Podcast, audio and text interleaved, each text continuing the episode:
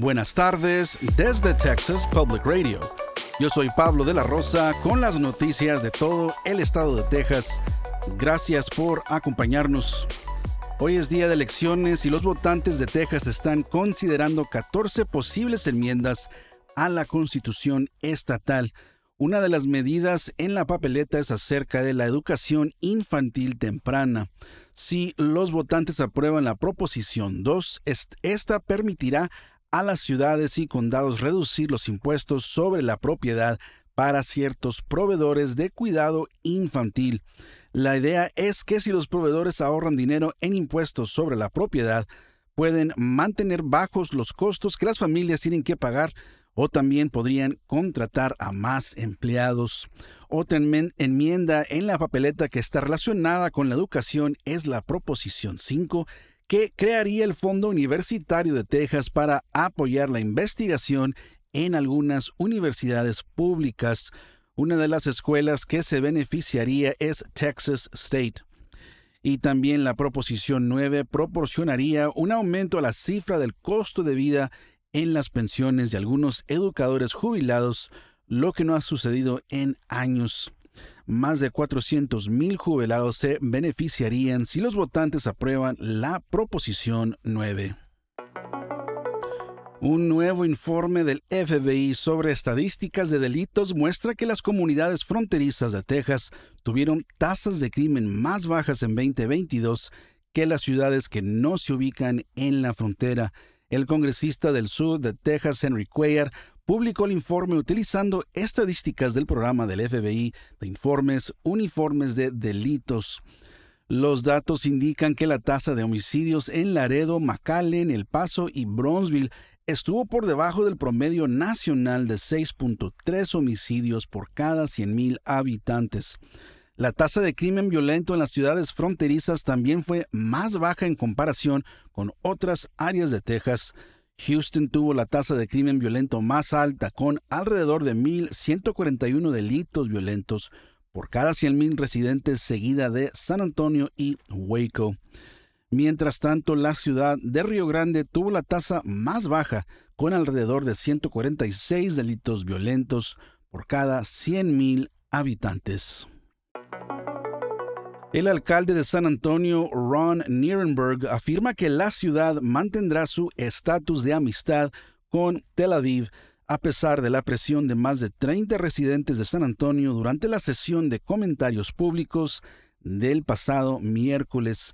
Los bombardeos y la ofensiva terrestre de Israel en la ocupada franja de Gaza han matado a más de 10.000 personas, más de 4.000 de ellas niños y herido a decenas de miles, la gran mayoría de las cuales son civiles.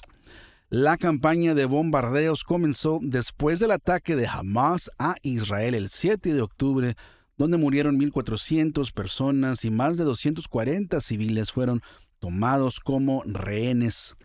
Oradores como Ángela Pardo dijeron que las acciones del Consejo Municipal todavía importaban a pesar de que no pueden influir directamente en la política exterior de los Estados Unidos.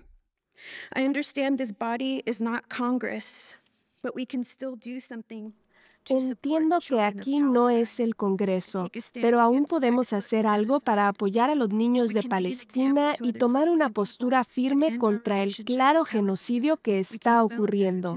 Podemos ser un ejemplo para otras ciudades y personas y poner fin a nuestra relación con Tel Aviv.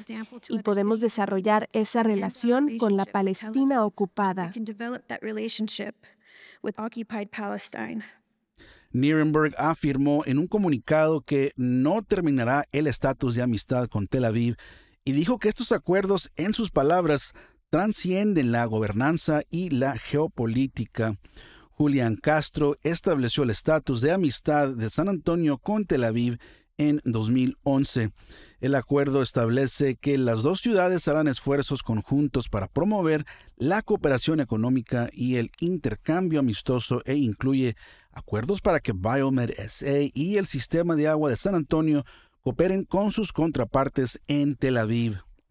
Mia Cabrera, quien es residente del Distrito 10, dijo que la matanza y el desplazamiento de los palestinos hoy traen recuerdos de la declaración de independencia de Israel en 1948 que incluyó la expulsión masiva de palestinos, conocida por los palestinos como Nakba o catástrofe. Estamos llamando a un alto al fuego para permitir que el pueblo palestino reciba ayuda humanitaria inmediata, que incluye la restauración de alimentos, agua, electricidad y asistencia médica. Lo que la gente ha estado presenciando este último mes es realmente la segunda Nakba, haciendo eco de los horrores de 1948.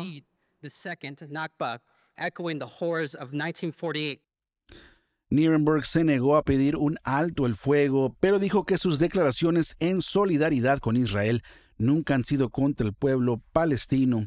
Los relatores especiales de derechos humanos de las Naciones Unidas han dicho que están convencidos de que los palestinos en Gaza corren un grave riesgo de genocidio y han dicho que los aliados de Israel tienen la responsabilidad de evitar que Israel continúe atacando.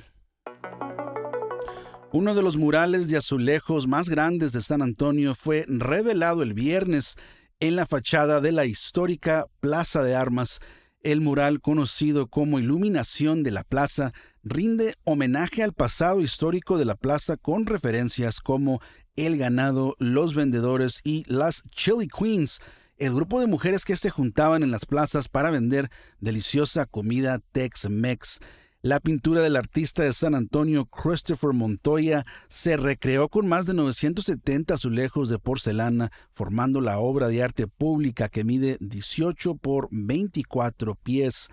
La Plaza de Armas se estableció por primera vez en 1772 y luego se convirtió en un mercado para la ciudad.